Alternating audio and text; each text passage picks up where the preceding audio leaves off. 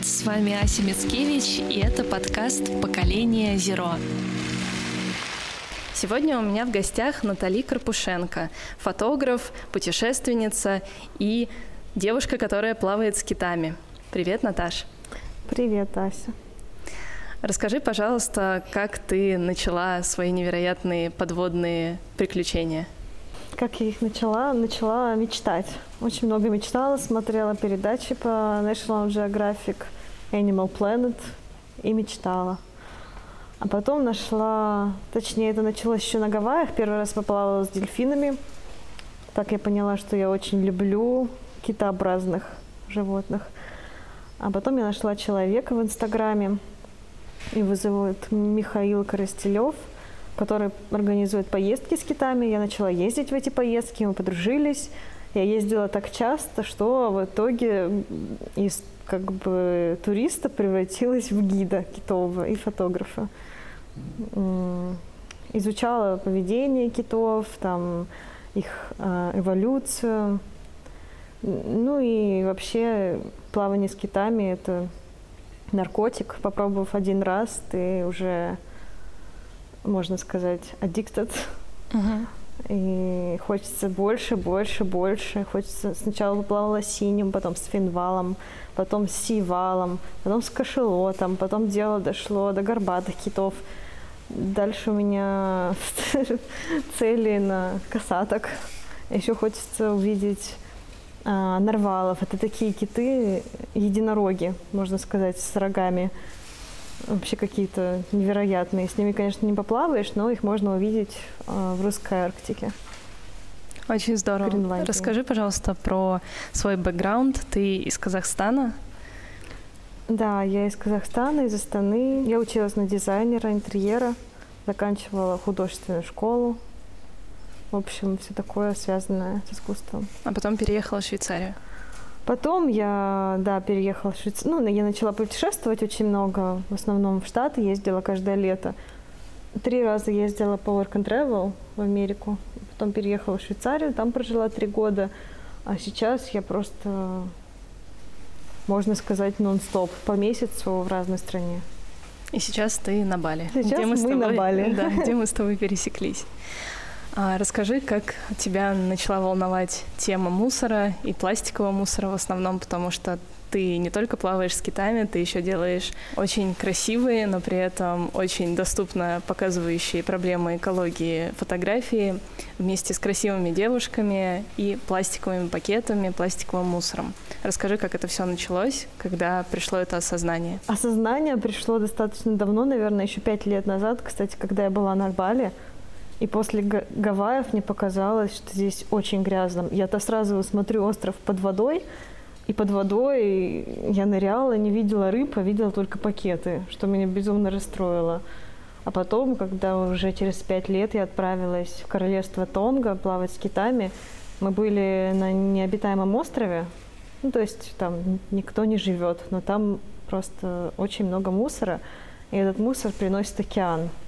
И на самом деле это ужасно грустно. Много микропластика, пакетов, тапок, бутылок. И от этого реально гибнут животные. Например, огромный-огромный кит 30-метровый может погибнуть из-за одной бутылки, если она застрянет у него в глотке. Потому что у них глотка шириной с бутылку у усатых китов. Ну и, конечно, а, когда ты с ними плаваешь, у вас, можно сказать, такое общение происходит. А, это не просто наблюдение за китами, это реально общение. Можно делать какие-то движения, он будет повторять. То есть вы реально как бы общаетесь, и это наши друзья, эти наши сородичи. Не хочется просто убивать их такими глупыми вещами, как там пластиковая бутылка и так далее. Да, и тогда ты, в общем, в первый раз это осознала, и когда ты начала фотографировать, э, делать такие социальные, получается, экологичные фотографии? Да, очень много фотографий в интернете, где там черепаха в сети, например, или желудок кошелота полный пакетов. Ну, и, в общем, такие страшные, грустные фотографии. Я заметила, что многие люди, они просто игнорируют правду. Ну, то есть им не нравится смотреть страшные, некрасивые фотографии, страшную реальность. Не нравится смотреть, поэтому я решила преподнести это все со стороны искусства, чтобы это было эстетично, красиво, но при этом вызывало, может быть, какую-то мысль э, о том, что можно что-то изменить, какую-то одну вещь, и этим можно изменить мир. Угу. Какие твои самые любимые фотографии, которые ты сделала в рамках этих проектов? Самые любимые, наверное, это с голыми мужчинами под водой. В общем, девушки у меня ныряют в основном. Я, кстати, нашла на Маврикии а, в океане кусок пакета, и я вот с ним путешествую, его с собой вожу, мы с ним фоткаемся. Я в основном заворачиваю девушек в этот кусок, а мужчины, фридайверы, они как-то не хотят заворачиваться в кусок пластика, потому что это выглядит немножко как платье, и они ныряют полностью голые. Ну, это такой, получается, больше арт, немного похоже на живопись. Там, ну, просто тело и киты. Очень люблю эти фотографии. И на самом деле, только имея такой опыт э, фотографий, можно сказать, ню э, с китами в дикой природе, в океане, под водой, ты понимаешь, насколько сложно это сделать. Это несколько секунд, и ты должен просто успеть все, сфокусироваться, модель должна правильно нырнуть, э, нужную глубину, чтобы там рядом был кит, чтобы ракурс был хороший, чтобы я была там, чтобы настройки фотоаппарата были нормальные, чтобы просто кнопка сработала. Очень много факторов, и э, действительно сложно. Ну и как бы вообще на другом конце планеты, и просто чтобы тебе повезло, поэтому, мне кажется, такие кадры очень ценные. Мне очень нравится твоя фотография, которую чаще всего можно увидеть в твоих интервью и в рассказах о тебе. Это а, фотография, где маленькая рыбка, похожая на Немо, ты и огромный кит. А, и это как раз мне напомнило о том, насколько мы все одно, мы все вот в одном мире живем, но почему-то считаем, что есть люди, есть э, животные, все отдельно, а на самом деле все вместе. И как я люблю говорить, э, есть такая замечательная фраза Маклюина на космическом корабле под названием «Земля». Мы все экипаж, а не пассажиры, и люди почему-то воспринимают себя туристами том числе, например, на Бали, а, когда сейчас я была на экскурсии на сортировке Эко-Бали Recycle, то есть это компания, которая является единственным а, переработчиком, сборщиком а, вторсырья на острове, они нам показывали статистику того, сколько местные люди создают отходов после себя каждый день и оставляют после себя каждый день, и сколько оставляет один турист. И если местные это 700 грамм и меньше килограмма, то один турист это 5 килограмм мусора каждый день. И действительно вот это туристическое отношение к тому, куда ты приехал, такое ощущение, что люди забывают о том, что это наш общий дом. И мне очень нравится, когда творческие ребята начинают использовать свои уникальные таланты, фотографы, художники, музыканты, актеры, и начинают популяризировать эту тему, потому что наш дом горит э, в буквальном смысле, и пока мы не начнем все вместе думать, как э, сообщить этот месседж всему миру, чтобы начать исправлять это, вряд ли у нас есть какие-то позитивные исходы для будущего человечества. Расскажи, пожалуйста, про а, твой фридайвинг. Я знаю, что ты сейчас была а, на Нуса Пениде, это остров рядом с Бали, и вы там плавали. Это твой первый опыт фридайвинга или нет? А, опыт фридайвинга не первый. До этого я, я самоучка. Мне просто показали, как продуваться, и дальше я уже ныряла. У меня не было цели какой-то там глубины достичь. Мне просто нужно было комфортное ныряние с китами, и при этом, чтобы я могла с камерой нырять, которая большая, и при... чувствовать себя очень комфортно на глубине. И, в принципе, это у меня получилось. У нас был двухдневный курс. На второй день мы все уже достигли э, глубины 20 метров по тросу. Ты тянешь себя сначала можно сказать, просто на руках э, э, вниз до 20 метров, и потом на руках тянешь себя вверх. Это очень классное ощущение. Это никак не описать, это нужно пробовать, потому что это нельзя ни с чем сравнить. Именно ощущение вот э, на глубине, ощущение невесомости. Может быть, в космосе, если кто-то был, то может сравнить. А какая вообще тусовка этих фридайверов? Это все достаточно осознанные люди? Да, чаще всего фридайв, ну, я не скажу, что все, но большинство, они вегетарианцы, они тоже из экологической тусовки. Если пакет, он тонет, он уже уходит на глубину. И все, его никто не достанет. И многие фридайверы своими глазами видят, что там происходит, э, сколько мусора. И, конечно, когда ты это уже видишь сам, когда ты с этим сталкиваешься, ты просто ты не можешь оставаться равнодушным. Скорее всего, это люди, которые не видят океана, не видят, что он общий, они, их как-то не трогает эта тема, потому что они сами в этом не участвуют. А когда ты сталкиваешься, можно сказать, лицом в пакет а, под водой, то да, ты задумываешься. Расскажи нашим слушателям вообще, что такое плавать с китами, какие это эмоции и что ты в этот момент чувствуешь? Особенно про свой первый раз расскажи, как ты погрузилась. Мой первый раз был на Азорских островах. Там я мечтала увидеть самого большого в мире кита и вообще, в принципе, животного в мире. Это синий кит. Кажется, самый большой достиг 33 а, метров ну, по находкам. Я его увидела, я была в шоке, я плакала, кричала. Он просто, я не знаю, как это описать, это как длинный-длинный самолет. Вот размером самолет, только поезд длиной, потому что он очень длинный, и, может быть, по времени это несколько секунд, но кажется, что в голове у тебя это вечность, пока он проходит, разворачивается. Но синие киты, они немного стеснительные, поэтому они только тебя видят, могут посмотреть в глаза и все, сразу улепетывают. А именно общение с китом это как раз а, лучше всего получилось на той фотографии, про которую ты вспомнила. А, на фото маленький кошелот, подросший. Малыш, совсем. Да, это как бы еще ребенок, ну такой подросший ребенок. Он с нами игрался, у него даже еще зубов нет. Вот так-то кошелоты хищные, у них огромные зубы. А у этого только там начинают резаться зубки, поэтому он совсем не страшный, он очень милый, и он хотел с нами обниматься. У них э, бывает такой период, называется социализация, когда они просто трутся друг от друга.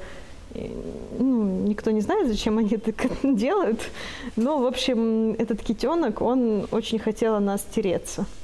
А под водой, да и вообще, в принципе, с дикими животными есть правила. Как бы никогда не трогай дикое животное, не трогай кораллы, вообще ничего лучше не трогай. Но тут это было нереально. Он сам нас хотел трогать, поэтому я от него как могла уплывала. Еще там на фото я без ласт, без маски. И а без ласт плавать, это, конечно, тяжело получается, потому что даже в какие-то моменты нас приходилось его рукой отталкивать, чтобы просто от него как-то отодвинуться и его не трогать, потому что это нельзя делать. А когда ты в первый раз плавала, ты уже фотографировала? У меня даже не было тогда еще моего подводного бокса. У меня подводный бокс появился только в этом сентябре. До а. этого я использовала камеры, которые были на лодке у друзей, у знакомых, просто просила у людей одолжить мне камеру. А, точно, я вспомнила, мы что пересеклись летом, а, когда ты общалась с Олей из бренда Френчи. Ты, между прочим, сейчас лежишь а, в ее купальнике из переработанного пластика. А, вот, и ты говорила о том, то, что ты хочешь купить боксы, насколько это не дешевое удовольствие.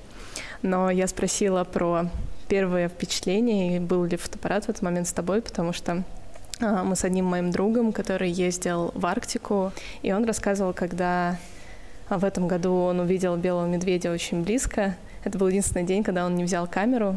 И я вспомнила э, фильм э, Уолтера Мити, где э, герой-фотограф, которого играет Шон Пен, сказал, что лучший кадр — это тот, который ты не снял. Наверное, это, это действительно вот это первое впечатление, оно еще более яркое, потому что ты его только в своей голове держишь. И оно, наверное, действительно вдохновляет тебя, когда отсутствие вдохновения, когда бывает, потому что у всех творческих людей есть плато, когда кажется, что чего-то не хватает, что нужно что-то исправить. Наверное, ты обращаешься к нему. Кстати, насчет вот без камеры именно так и было. Первый опыт с синим китом.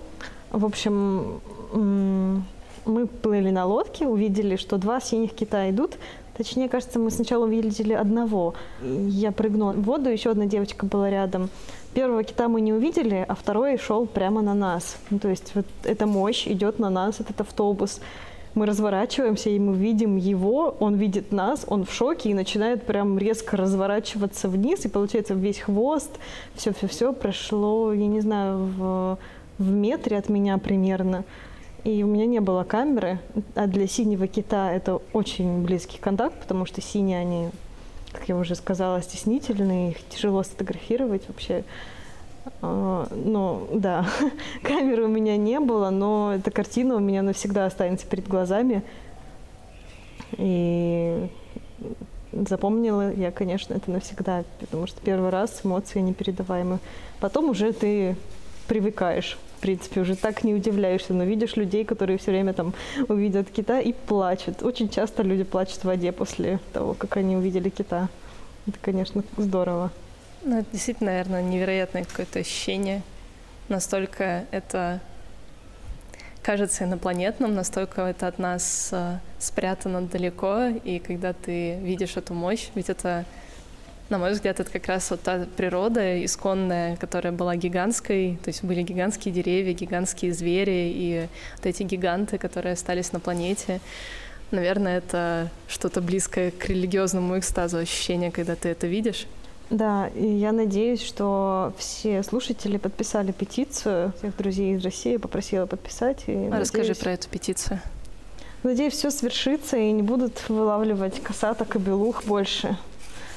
Да, потому что то, что существует в воде и живет в океанах и морях, не должны оставаться там, не становиться развлечением для людей или даже не только развлечением.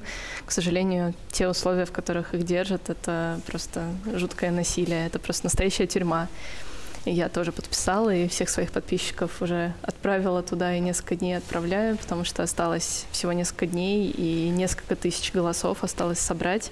Какой-то там один процент или два процента осталось собрать, поэтому такая большая волна была поддержки от всех э, в СМИ и в соцсетях. Я надеюсь, что это не просто будет какая-то очередная акция, что действительно закон вступит в силу и появится запрет. Я верю, что все получится, потому что получилось выпустить белушат, касаток, и это мы добились общими усилиями. Реально столько людей выходили на пикеты, протесты. Все подключились, в интернете объединились, и мне кажется, все получилось благодаря людям. Да, это хороший пример того, как люди могут объединяться, когда получается, видимо, достучаться до их сердец. Да, если вы еще сомневаетесь в том, что ходить или не ходить в океанариумы, посмотрите фильм «Бухта» про, то, про дельфинов в Японии и фильм «Черный плавник» про океанариум в Америке. После этих фильмов, я думаю, уже сомнений ни у кого не останется. Это что-то по типу «Землян»? Ну, не совсем, но это именно про китов. В общем, про китов и дельфинов и про их содержание, настоящее содержание а, в океанариумах. Ну и а бухта это больше именно про ту странную традицию японцев, которые просто сотнями убивают дельфинов. И такое кровавое месиво там, и никто, весь мир не понимает, зачем они это делают, но никто ничто не может с этим поделать. И как бы также Япония уже вышла из соглашения Парижского. Да, и э, они теперь э, на, на коммерческой основе вылавливают китов для продажи мяса и так далее. Да, вот в этот момент ты думаешь о том, что, что, что у этих людей в голове, почему они это делают, потому что я никогда не понимала, зачем люди убивают животных ради пропитания, но какое-то время, разумеется, я тоже ела мясо, и э, веганом я стала только три года назад, вегетарианцем пять лет назад. Но мне до сих пор непонятно, с учетом настолько разросшейся поддержки и, и огромного уже веган-комьюнити, вегетарианского комьюнити, зачем люди это продолжают делать, потому что когда я стала вегетарианкой пять лет назад, это было непросто. А веганов тогда было еще меньше, и а, веганских ресторанов тем более. Я уж не говорю про сыроедческие и какие-то еще более сложные диеты. А сейчас столько поддержки, столько возможностей хотя бы попробовать один день не есть мясо. Например, офис Greenpeace э, в Москве перестали есть мясо сначала один день в неделю. Первый раз я была у них в офисе в декабре 2018 года, и у них на доске было написано «Давайте постараемся не есть мясо хотя бы один раз в день». А когда я к ним попала уже в мае 2019 года, то они, кроме того, что перешли на полностью безотходный ланч, то есть они купили боксы, а, ланч-боксы, и люди, которые привозили им еду, забирали старые, мыли, и получается такая возвратная тара. Так еще и весь этот обед стал полностью веганским. То есть они полностью... Один раз в неделю? Нет, вообще, а, полностью. То есть, то есть изначально... я удивлена вообще, что, в принципе, в Greenpeace подают мясо. Ну, как-то так. Ну, до этого не было регу... урегулировано никак, а, но после, видимо, каких-то докладов, которые появились, а, а, и они поняли, что растительное питание действительно очень помогает уменьшить СО2 выбросы в атмосферу, потому что количество веганов, если будет увеличиваться, то будет сокращаться в том числе и СО2 выброс. И, наверное, после этого они начали это прям сильно популяризировать вся в офисе для того, чтобы никто не ел мясо в самом офисе. И вот сейчас это действительно веганская диета. Начиналось все с одного дня, но в итоге каждый день они едят веганскую еду и очень счастливы. И это, по-моему, очень классный показатель. И когда ты рассказываешь про вот Японию, где люди просто ради развлечения это делают, потому что, ну, да я нет, уверена... это ради денег, на самом деле. Как Сами бы... японцы, они даже не в курсе, что как бы есть такая традиция убивать дельфинов, есть китов. Ну, то есть там проводили опрос в крупных городах, спрашивали просто жителей, прохожих на улицах. Они даже не знают, что у них есть такая традиция.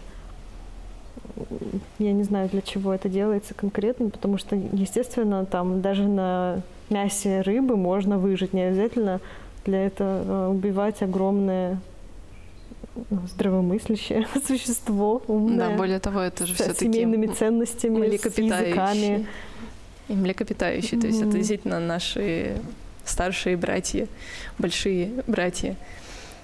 А, расскажи, пожалуйста, про свои другие поездки. Ты же не только плаваешь с китами, ты в том числе смотришь и на суше э, природу дикую, и ты рассказывала про поездку в Африку. Да, в Африку я ездила в Кейптаун снимать гепардов. И, кстати, в Южной Африке больше не осталось диких гепардов, к сожалению, совсем. То есть те гепарды, которых я снимала, они живут уже в резервациях. Это такой большой центр. Я была у девушки, которая работает с этими гепардами уже 11 лет. Она их, многих из них вырастила. В основном гепарды попали в этот центр из зоопарков, из частных рук, как бы или были конфискованы, или просто люди сами отдавали животных, потому что не знали, что с ними делать. И, в общем, так 12 гепардов туда и попало. И эта девушка, ее зовут Лиза, она ухаживает за ними – и она их постепенно реабилитирует обратно в дикую среду. То есть процесс реабилитации занимает примерно три года. Она отучает их от человеческого контакта, можно сказать, учит их охотиться, чтобы они сами могли там запить антилопу. Э, она, кстати, рассказывала, если у нее не получается, у гепарда не получается правильно перегрызть глотку, она подходит и сама ножом добивает эту антилопу, чтобы она просто не мучилась, когда гепард не может ее правильно перегрызть. И при этом она, кстати, веган. Но это хищники, и она также скармливает им кроликов, ну и антилопы, у них там много в центре диких антилоп, на которых они охотятся. Такая у нее работа. Это как бы совсем не романтика, как кажется со стороны, там по ее инстаграму создается впечатление, что она только и ходит, обнимается и гладит гепардов, но на самом деле там много жестокости, много экскрементов, которые приходится каждый день убирать, много очень работы руками, но она безумно любит этих животных. Помимо 12 гепардов у нее еще три собаки и две лошади. Съемка была очень интересная. Куда ты еще хочешь поехать, э, плавать с дельфинами или с китами? Дельфины есть здесь. Э, называется пляж Лавина Бич. Туда можно приехать утром, если они близко к берегу, прям просто плыть к ним, либо на лодочку сесть и поехать тоже плавать с ними. Вот это одна из целей еще, из планов на Бали. Также здесь есть два, можно сказать, зоопарка, ну, которые не совсем зоопарки, но все же это зоопарки со слонами. Бализу, там можно взять тур э, и мыть слонов, и купаться с ними в грязи. По крайней мере, на сайте выглядит все этично, что на них никто не катается – но, естественно, я не могу это точно знать, как там все происходит. А другое, это больше как ветеринарный центр сафари. Я уже познакомилась э, с рабочими ветеринарами, которые ухаживают за слонами, и, может быть, получится съездить туда. Мне, конечно, вот очень бы хотелось поближе со слоном пообщаться. А слонов диких тоже не осталось здесь. И на соседнем острове, я забыла, к сожалению, название, вырубают лес из-за сахарной плантации, которую хотят сделать, и э, слоны, они, в общем, топчут эти плантации, и их, люди их просто убивают. Слоны очень озлоблены на людей, и недавно слоны забили одного человека, как бы люди в ответ их убивают, и так они попадают в эти зоопарки. Там или детеныши, которые остались без родителей, и это вот сейчас происходит. На Бали, понятно, уже не осталось почти никакой дикой природы. Когда-то были тоже и слоны, и тигры. И а на соседних островах а, еще есть и тигры, и слоны дикие, но постепенно их тоже оттуда вытесняют. И они попадают вот в такие зоопарки. Просто дикие слоны, они очень агрессивные здесь. И я как раз общалась тоже с биологом, он рассказывает, что если ты увидишь дикого слона в лесу, он на тебя нападет, потому что они там воюют с людьми, можно сказать, за территорию. А те слоны в зоопарках, они, в принципе, уже ручные. Хотя это как бы называется сафари, но это все равно зоопарк. Просто такой большей территории, наверное. Зоопарк это когда в клетке держат, а сафари это как бы такие уже у них есть территория погулять. Мой друг был в Африке прошлой зимой и тоже сталкивался с дикими животными, и он до сих пор, мне кажется, не до конца осознал вот этот момент, когда ты с ними оказываешься рядом, и это вас не разделяет ни решетка, ничего, и ты оказываешься на самом деле лишним в этот момент, потому что ты попадаешь к ним. Но это было невероятное зрелище, и этот э, слон был э, как будто испуган, поэтому он никак, в принципе, не обратил внимания на их машину, когда они проезжали. А вот дикая кошка, она прям запрыгнула на их машину сверху. Ну, как бы она сделала прыжок, и это была такая одна из площадок для того, чтобы сделать да, следующий они прыжок. не боятся всем машин. Нет. Им все равно, они уже привыкли, как и там дельфины, киты, они к лодкам привыкли, поэтому они совсем не боятся лодок. Но если с лодки резко спрыгивать, они, например, могут испугаться. А ты уже плавала с дельфинами? Здесь, на Бали, я не Нет, плавала. вообще? Вообще, да. Они везде есть, в принципе, где киты. И как это? Это здорово. Ты не можешь э, угнаться за дельфином. Дельфины, если хотят, они сами приплывут к тебе. У нас с друзьями такая своя методика, можно сказать. Мы там берем и поем воду. Ну, типа, пытаемся имитировать их эхолокацию. Вот эту. Они, наверное, думают, что они делают. Ну, иногда подплывают посмотреть поближе вообще, что это. Что это за смешные существа, которые пытаются нас пародировать. Да. У меня на Гавайях был классный опыт, где-то 25 дельфинов со мной рядом плыли. Я, я от эмоций там под водой начинала задыхаться, резко выныривала, набиралась воздуха, опять пыталась с ними плыть. Ну просто невозможно расслабиться и чтобы достаточно долгое время продержаться под водой. Потому что во фридайвинге, кстати, главное это расслабление. Но когда такие эмоции, ты не можешь расслабиться. Или, или, или когда ты ныряешь к киту, и он уже уходит на глубину, а ты уходишь за ним и просто забываешь выравнивать давление. Ну, продувку делать забываешь от эмоций. Да, они накрывают. Как ты относишься к всем инициативам, например, вот переработанный а, пластик а, и материалы из переработанного пластика? Ты поддерживаешь такие бренды?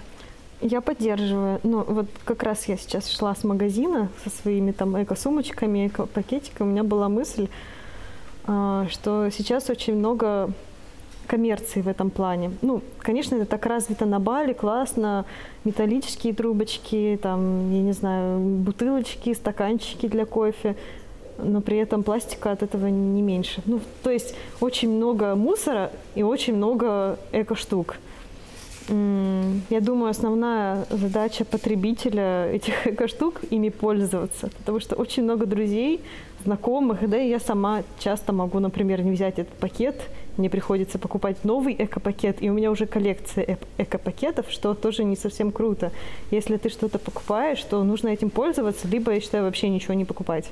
Да, вот я, например... не взял, и окей, тогда уходи из магазина. Ну, на самом деле, либо тащи в руках. Э, у меня ну был один раз, у меня есть такой хэштег «Эко-рыцарь», немного я его забросила в Инстаграме. А, там люди отмечали свои успехи, маленькие эко-победы. Начинался это, этот хэштег для поддержки мужчин, потому что мужчинам иногда а оказалось стыдно ходить с каким-то шопером. Это типа девочки так делают, а мужчины так не делают. И я mm. начала своего на тот момент молодого человека таким образом поддерживать, выкладывать, какой он молодец. И другие девушки начали выкладывать своих эко-рыцарей. Но в итоге это уже разрослось и стало а, абсолютно гендер-фри а, и потом появились маленькие дети, которые тоже тащили что-нибудь, типа на втор сырье сдают или покупают свои сумочки, там, карапузики, типа по три годика. И один парень использовал свой капюшон, он забыл шопер, и использовал свой капюшон для того, чтобы положить в него продукты. То есть он просто положил все назад и пошел, у него в капюшоне все торчало. Так что можно всегда придумать, а, как донести свои продукты, не обязательно возвращаться назад. Но действительно, этот э, тренд зеленый, он, с одной стороны, хороший, потому что все больше людей узнает о том, что существует проблема с экологией, то, что пластик нельзя просто так выбрасывать, как, например, делают на Бали, потому что люди просто не знают. Раньше у них были банановые листья, а теперь у них пластиковая упаковка. И действительно людям просто помогает этот тренд больше узнать о том, что пластик не разлагается, что он превращается в микропластик.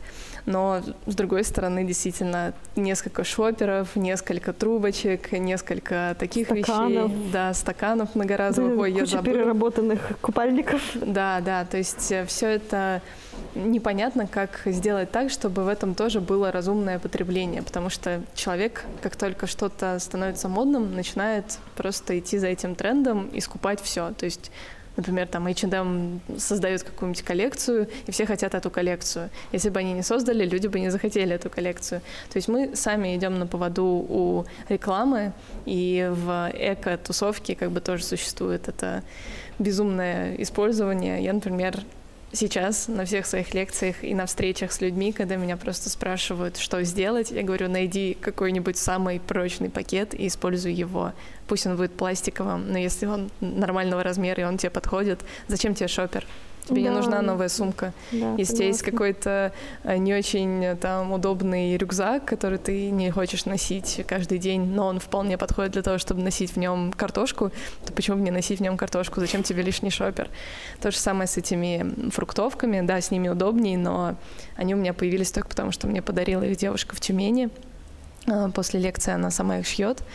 И до этого я просто все складывала в одно. Может быть, это не супер удобно было взвешивать по, там, по несколько штук, но я до последнего сопротивлялась, потому что зачем мне покупать что-то новое?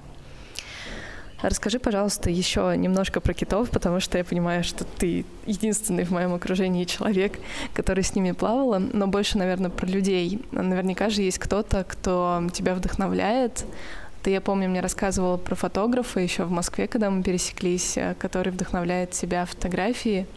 Можешь рассказать про этого человека побольше? Да, я еще хотела чуть-чуть добавить про, про эко-штучки. Недавно подруга у меня купила на Бали эм, многоразовые трубочки бамбуковые, там целый набор в большом пластиковом пакете. Упакованные такие бамбуковые трубочки в пластиковом пакете. Классно. Также продаются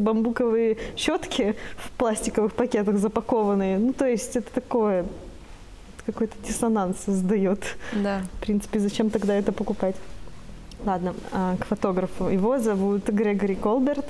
Да, это уже, можно сказать, я фан, и он мой ментор. Мы с ним поддерживаем связь. Он меня безумно, безумно, безумно вдохновляет. Откуда он? Он из Канады. Ему уже 50 или больше лет. Свой первый фильм он начал снимать в 91 году, когда я родилась. И уже тогда он плавал и с китами, и с дельфинами, и видел все проблемы, когда люди еще даже об этом не задумывались. Ну, то есть он человек искусства, он человек поэзия, человек музыка, просто мега творческий человек. И, я не знаю, наверное, я совсем не творческое в сравнении с ним. Но он меня очень вдохновляет. Даже когда мне наступает какой-то кризис творческий, он что-нибудь напишет в своей поэтичной манере, и все, я возвращаюсь. И, кстати, это он один из тех человек, у которого нет соцсетей. И он, например, свой первый проект он снимал 10 лет. 10 лет он был вне публики, вне... Тогда были газеты, телевидение.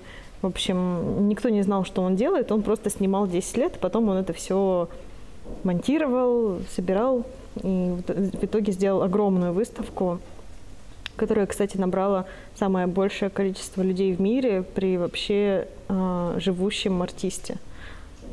И сейчас он тоже снимает свой второй проект уже около 10 лет. И просто уходит в дикую природу. Сейчас он снимает в Саудовской Аравии, пустыне. Не знаю, что он там конкретно снимает. Он записывает и музыку, и фотографии, и фильмы. Планируется очень большая выставка, масштабная. Точнее, это будет выставки во всех крупных городах мира, столицах. Обязательно приходите, наверное, через год. Я не знаю, когда точно. Ну и если вы не смотрели его фильм, называется Ashes and Snow, снег и пепел, то тоже посмотрите. Очень рекомендую. Там именно такой визуал. Это не, не то, что документальное кино вот с каким-то описанием. Просто ты смотришь как бы и уже все понимаешь. Расскажи, пожалуйста, про людей, которые приезжают на туры плавать с китами. Кто это обычно? Что это за люди? Я скажу сразу, обычные люди не приезжают на такие туры. Не знаю, это очень узкий круг людей, кто, в принципе, не боится это делать. Также на это нужно заработать. Сразу скажу, это такое недешевое развлечение, и оно тебе ничего не обещает, потому что может быть тур, где ты ничего не увидишь, но это дикая природа, как бы ты должен тоже быть к этому готов. То есть мы говорим какой-то процентаж, э, ну, например, на том, ты увидишь там фактически 100% поплаваешь с китами, у вас, скорее всего, будет там близкий контакт. На Азорах совсем по-другому. Можешь приехать и ничего не увидеть, потому что там они приходят и уходят, они как бы путешествующие, а на Тонго они все время живут. Люди чаще всего осознанные, любящие природу и именно вот мечтающие окунуться в глубину океана, ведь мы так много человечества исследуем космос, но до сих пор не исследовали океан до конца. Никто не знает, что там на глубине, какие еще животные, какие сюрпризы есть. Ну, это, это просто другой мир. А ведь наша планета, она океан, она больше океан, чем Земля. Да, не зеленая планета, действительно голубая планета, если так по проценту посмотреть, суши намного меньше, и с учетом всех глобальных катаклизмов, которые будут происходить, скорее всего, суши будет становиться все меньше и меньше, и океана все больше и да, больше. Да, будет становиться больше и больше. Да, правда. Ты еще не плавала на севере или уже плавала где-то на севере? А, нет, еще не плавала. Я мерзлячка жуткая. Я плавала максимум в температуре, наверное, 10 градусов, 9. Это было в Южной Африке. Я плавала с морскими котиками. И было очень холодно. Я, я забыла о холоде. У меня низкое давление, у меня так онемели ноги, они стали сине-красными. И я их долго приводила в нормальный цвет. Ну, где-то там два часа они были какого-то странного оттенка, потому что просто кровь туда не поступала, как я поняла что я заплавалась с одним милым котиком, которому так нравилась камера, и он со мной игрался, танцевал, и я забыла, что мне холодно. Ну, то есть это такие вот эмоции, как ты ныряешь, ты забываешь, что там у тебя воздух, надо там дышать, надо не мерзнуть, ты все забываешь про какой-то дискомфорт, что, может быть, на лодке какая-то качка была. Да, это опыт, опыт очень классный. Коллекционируйте опыт, а не вещи. Это точно. Мне кажется, ты просто можешь это везде говорить основное, потому что у тебя такой невероятный опыт. Ты посвятила свою жизнь Э, свою молодость э, тому, чтобы встретить этих невероятных существ под водой и на суше в том числе. А ты видела пингвинов, когда была в Южном? Да, видела, видела. Африке? Я с ними плавала. Там есть Болтер, Болтер Бич. И, в общем, там можно пройти э, в маленькой щельке, щелке за камушек, и там уже не будет туристов, и там можно плавать прям с ними вместе в одном океане, можно сидеть там с ними на песочке. Ну, то есть их тоже не рекомендуется трогать, этих пингвинов. Они могут цапнуть клювом. Но спокойно сидеть, почему бы нет, рядышком. Очень даже забавно. Да, они вообще такие прикольные. Так двигаются смешно. А что ты знаешь про состояние экологии и, например, там раздельного сбора у тебя на родине в Казахстане? Um, все плохо. Да. У нас я проконтролировала, кстати. У нас есть э, раздельный сбор, он существует. Действительно приезжают раздельные мусоровозы специальные.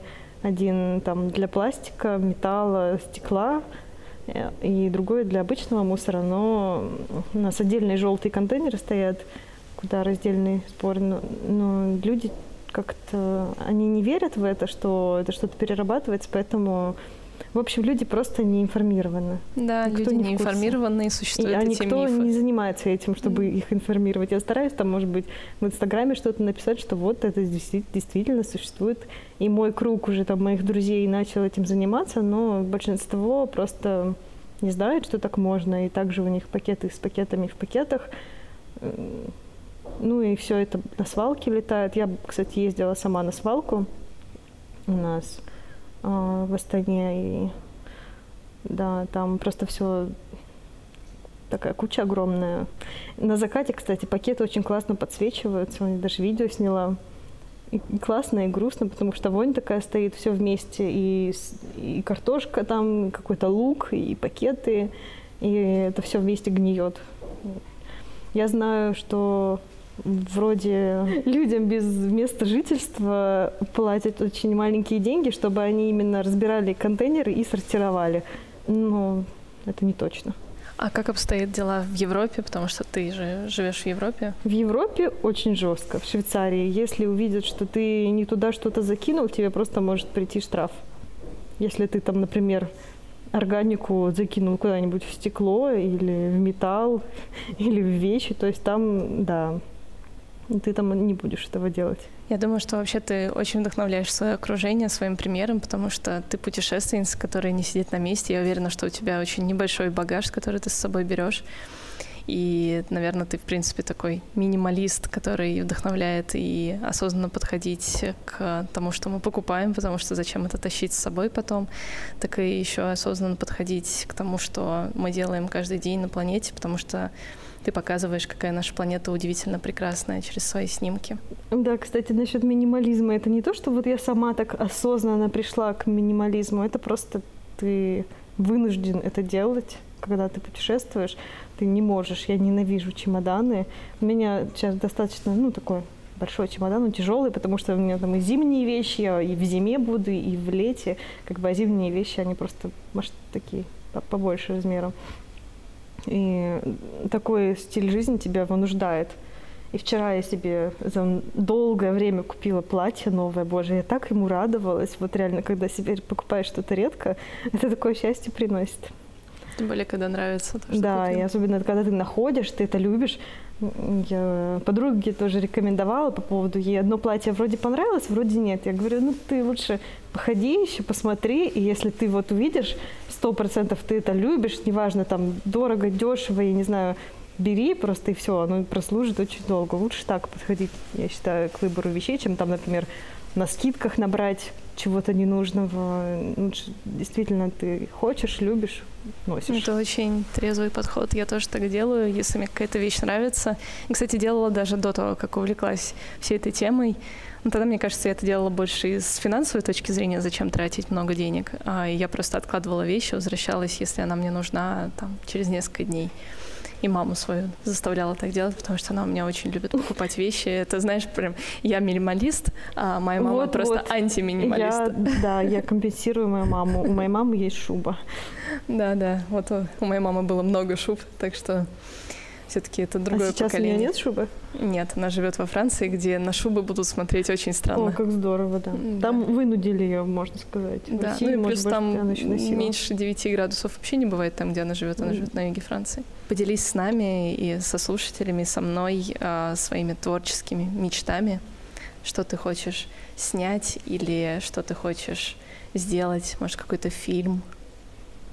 Да, это правда еще мечта насчет видео. Я все, все пытаюсь как-то переключиться на видео, и мой ментор мне советует, говорит, тебе нужно идти в видео, видео говорит больше. Я такая, да, да, обязательно попробую. И как-то, не знаю, у меня какой-то страх вот, делать видео, пока я еще по фото. Но в идеале это должно быть видео. Это такой, я хочу сделать очень большой проект, чтобы много людей в нем участвовало что-то действительно масштабное. Мне бы хотелось, чтобы это была большая выставка, где были лекции про экологию, какие-то, может быть, эко-бренды, какие-то картинки ужасающие показывали, и одновременно большой зал э, с моими фотографиями, работами. Играла красивая музыка, какая-нибудь вкусная еда сыреческая, веганская была. Ну, в общем, в голове you моей already вот envisioned it. Ты уже это все представила, да. осталось спланировать, да, да, и да. все будет хорошо. Это ну что, я тебе желаю творческих успехов. Надеюсь, что ты увидишь всех тех невероятных животных, которых ты запланировала, и надеюсь, что а, ваш контакт с ними будет близкий и такой же невероятный, как твой первый контакт с Китаем. Да, надеюсь, меня никто не укусит в попу, да, как сделала последняя встречная рыба. Да, я надеюсь, что без этого обойдется, но в любом случае это достаточно рискованное дело, потому что это дикая природа, и мы тоже часть природы должны понимать, что в мире дикой природы кто-то кого-то ест, кто-то кого-то убивает, и это нормально, mm-hmm. потому что они это делают не просто так, в отличие от людей, которые бросают пластик просто так. Спасибо тебе большое за этот разговор. Было очень классно тебя поймать а, на Бали за неделю того, как ты отсюда уедешь. И надеюсь, что мы с тобой придумаем тоже какой-нибудь творческий проект.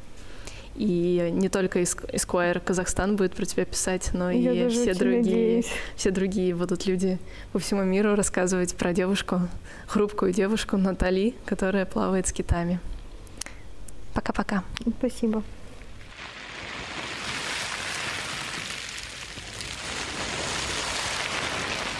И, кстати, это не звуки океана, это звуки пластика, который команда Less Plastic собрала на одном пляже, чтобы мы с вами услышали, как может звучать океан для будущих поколений.